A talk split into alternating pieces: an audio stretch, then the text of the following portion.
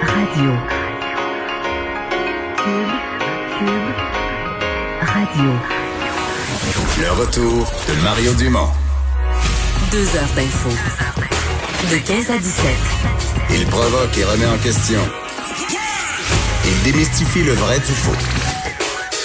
Mario Dumont et Vincent Dessureau. Le retour de Mario Dumont. Bonjour tout le monde, bienvenue Cube bienvenue à l'émission. On va passer la prochaine heure et demie ensemble. Bonjour Vincent. Salut Mario. Et on va tout de suite se déplacer aux États-Unis parce que on a c'était une information attendue depuis ce matin. Euh, on savait que les procureurs là-bas allaient euh, revenir sur le dossier des quatre policiers responsables de la mort euh, de George, George Floyd. Et donc, ben c'est la, la, la, sénatrice, la sénatrice Klobuchar qu'on connaît parce qu'elle a été candidate à l'investiture démocrate. c'est ça la dernière fois aussi qui semble à chaque fois révéler les révéler les informations un peu avant tout le monde. Oui, c'est la sénatrice du Minnesota et euh, elle a euh, tweeté dans les dernières minutes. C'était attendu, mais effectivement, c'est pas encore venu de sources, d'autres sources officielles que euh, sur le compte Twitter de la sénatrice. Ça, je trouve ça un peu curieux qu'elle fasse des annonces alors que les autorités officielles, mais bon, on a, l'info quand même. Je pense que c'est une source assez fiable. Effectivement, on peut croire que c'est assez fiable, mais c'était très attendu. Là, donc, décision sur les accusations concernant les quatre policiers impliqués dans la mort de George Floyd. On sait qu'il y a déjà un qui a été arrêté, là, celui qui a le genou sur le cou de l'homme, qui avait été accusé de meurtre au troisième degré. Et on avait déjà, euh, tout de suite après son arrestation, confirmé qu'on attendait de, vérifier toutes les preuves pour voir si on augmentait le niveau de gravité euh, du crime. Et c'est ce qui se confirme. Donc, euh, Derek Chauvin serait accusé maintenant de meurtre au deuxième degré. et les trois autres policiers qu'on voit bon, maîtriser l'homme et ne pas intervenir sur la situation là au niveau du coup de George Floyd seraient également eux accusés reliés à cet incident. Faut comprendre qu'il y a quand même une grande différence entre troisième et deuxième degré. Donc, premier degré étant meurtre prémédité, le deuxième étant en gros meurtre non prémédité et troisième étant plus autour de l'homicide involontaire. Alors, c'est un, niveau de gravité euh, pas mal plus important et euh, ça risque quand même de calmer la grogne aux États-Unis. Ça fait partie, c'est un peu la demande centrale. Au début, c'était que le premier homme soit arrêté, ça a été fait. Ensuite, ensuite c'était que les trois autres le soient, ce sera fait. Euh, Barack Obama, Obama doit s'adresser également euh, aux, euh, aux, Américains aujourd'hui il risque d'avoir un discours qui va calmer peut-être aussi. Alors, est-ce qu'on peut s'attendre à une baisse de la tension aux États-Unis en raison de ces deux événements aujourd'hui? C'est possible. Ouais, bon. Euh, déjà hier quand même, il y, a, il y, a, eu plusieurs manifestations, mais il y a plus de villes où les manifestations étaient pacifiques. En fait, il y a plusieurs plusieurs villes où les services de police ont commencé à mettre le genou à terre. Le service de police pose des gestes symboliques qui dit à la foule, ben, on n'est pas dans un esprit de confrontation. on vient pas ici pour... La, police n'arrive pas pour confronter la foule. Et ça semble donner euh, des, bons résultats. Oui, parce qu'autant on a vu des policiers faire ça, mettre le genou à terre. Même on en a vu faire des, des câlins euh, à des, manifestants, ce qui est peut-être pas l'idéal en période de, de, de, COVID. Mais bon, euh, on a vu des manifestants protéger des commerces, des, faire des chaînes humaines autour de certains commerces pour éviter qu'ils soient vandalisés. On a vu même des gens intervenir sur des, des, des, des anarchistes qui essayaient de couper des blocs de béton pour les lancer. Et c'est les manifestants qui le prenaient, la, personne, pour le donner aux policiers. Alors, euh, il y a des, moments d'entraide. Hier, d'ailleurs, 60 000 personnes qui ont rendu hommage à George Floyd lors d'un rassemblement à Houston, au Texas, où il a grandi, où il sera enterré. Tout ça s'est fait de façon pacifique. Alors, effectivement, là, on, sentait un certain euh, retour au calme hier, alors que rapidement, sur les quand même beaucoup de réactions au Canada sur euh, le, le, le grand silence de M. Trudeau hier, euh, qui a fait quand même euh, euh, beaucoup jasé un peu partout à travers le monde. les néo-démocrates accusaient aujourd'hui, bon, via leur chef Jack Meeting, M. Trudeau, d'être hypocrite, disant que lui, lorsqu'on lui demande ce qu'il fera là, concrètement pour aider à lutter contre le racisme, ben M. Trudeau fait un silence et que c'est de ce silence-là dont on devrait davantage parler que celui d'hier. Et Yves-François Blanchet du Bloc euh, qui disait, euh, qui l'accusait en fait de, de, de, se retourner vers les Canadiens là, en parlant du racisme canadien alors qu'on lui a posé une question sur Donald Trump et qu'il a euh, ben, qu'il devrait plutôt dénoncer les propos incendiaires du président plutôt que de nous accuser collectivement de tous les vices. Bien. Bon. Parlons, mais à la fin, les partis d'opposition, là, je, je comprends qu'ils critiquent, mais je ne pense pas. Sur le fond, je pense qu'ils sont bien conscients que M. Trudeau euh, avait aucun intérêt et, le Canada avait surtout aucun intérêt à ce que M. Trudeau attaque de front Donald Trump. Non. Puis à date, la technique M. Trudeau étant de réagir mollement à M. Trump, mais ça a payé, euh, réglant beaucoup des dossiers euh, en, arrière. Bon, bilan, euh, il est difficile à faire le bilan, euh, Vincent. Oui, parce que d'arriver à donner à la population un chiffre, un chiffre exact. Oui, parce que normalement on vous donne clairement le chiffre qu'on reçoit dans la journée. Là, puis on vous le disait, des fois, ben il y a, du, y a des, des, décès qui datent de plusieurs jours. Mais là, est-ce qu'on devrait séparer euh, les décès des dernières 24 heures avec ce qu'on rajoute? Euh, c'est un peu le débat qu'on avait aujourd'hui parce qu'on nous dénombrait 59 nouveaux décès, mais auxquels on ajoute un 22 là, euh, survenu avant le 27 mai. Donc, au total, aujourd'hui, puis je vous le dis, c'est 81 parce que ben ces 22-là, sinon, n'auront été comptabilisés dans aucun de mes bulletins au fil des jours. Oui, puis il reste que on dit qu'on fait l'ajustement à la fin du mois, donc le, le 31 mai on nous a annoncé 165 décès, supplémentaires en nous disant ce sont des décès qui sont répartis sur les différentes journées du mois de mai et qui n'avaient pas été comptabilisés à temps.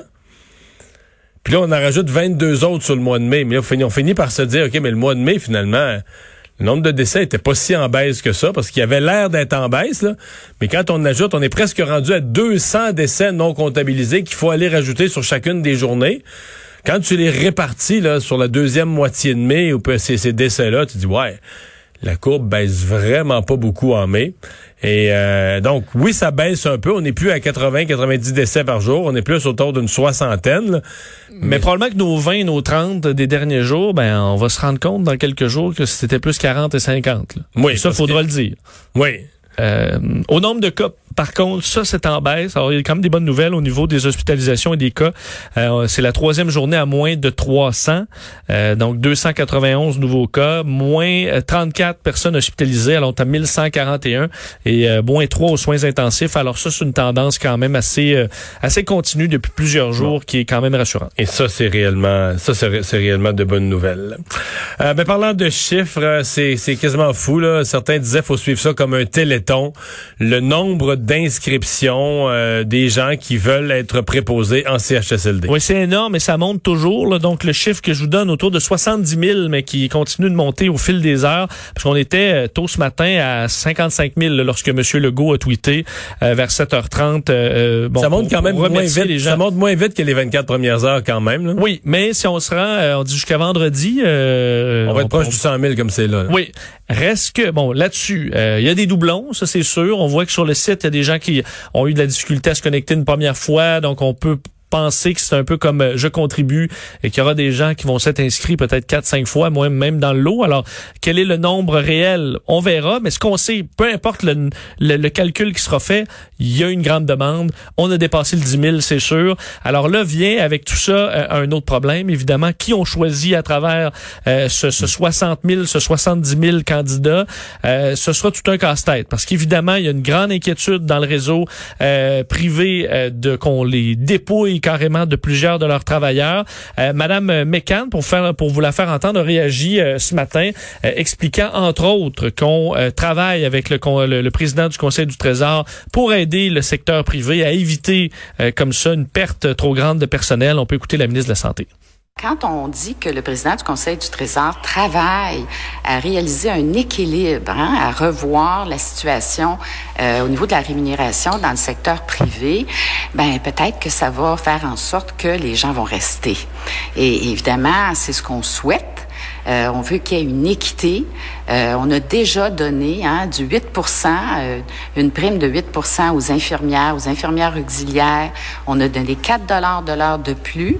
Mais effectivement, il faut revoir la situation à la lumière de l'évolution des choses. Puis nous, ce qu'on souhaiterait, c'est que les gens restent, mais avec des conditions qui sont satisfaisantes. Là. Évidemment, les conditions sont très différentes. Euh, d'ailleurs, vous faire entendre, parce qu'on voit une grande inquiétude dans le réseau. Le président du regroupement québécois des résidences privées pour aînés, qui t'a parlé un peu plus tôt aujourd'hui, Mario, à LCN, Yves Desjardins, qui parle d'une véritable catastrophe dans le milieu privé. On peut l'entendre. Plusieurs membres nous ont signalé le départ de trois, quatre, voire cinq préposés qui se sont inscrits pour la formation. C'est une réelle catastrophe pour les résidences pour aînés. On l'avait dit, Bien là, c'est en train de se réaliser. Et ce matin, je peux vous dire, je suis vraiment pas content. Nos moyennes salariales sont entre 13 et 14 dollars de l'heure. Alors, de 13 à 26, c'est le double. Ouais. Le double. Mais, mais là, euh, je comprends que le gouvernement dit, oh, le président du Conseil du Trésor est en train de regarder ça, mais j'essaie quand même de revoir ça concrètement. Est-ce que le gouvernement va vraiment payer des, des donc subventionner les primes salariales à tout le secteur privé, aux résidences intermédiaires, aux ressources intermédiaires. Il y a le maintien à domicile aussi. Je te dis, c'est large. Là. Et là, si toutes les personnes qui travaillent en maintien à domicile, comme préposés dans les résidences privées, comme préposés dans les ressources intermédiaires, reçoivent un X de... Parce que là, on a dit qu'il y a eu des 4 dollars de l'heure donnés pour la COVID. Ça, c'est correct, mais c'est temporaire. C'est juste pour cette année. Mais à long terme, de façon permanente, tous ces gens-là reçoivent je sais pas, un montant important de l'heure de plus pour compenser, pour leur permettre d'être compétitif, pour garder de la main-d'œuvre. Ça, euh, c'est une nouvelle facture. L'ensemble, l'ensemble de ces factures-là, ça va finir par coûter très cher au gouvernement. L'autre affaire, c'est que dans les résidences privées, l'opinion publique va regarder ça de toutes sortes de manières parce qu'on dit les résidences privées, les très grosses, plutôt qu'on parle de résidences privées, tout le monde va nommer, on les connaît, le groupe Soleil, puis tu sais, on dit que ça, c'est à peu près, c'est en bas de 100 résidences au Québec. Là beaucoup de résidents peut-être, parce que ce sont des résidences très grosses.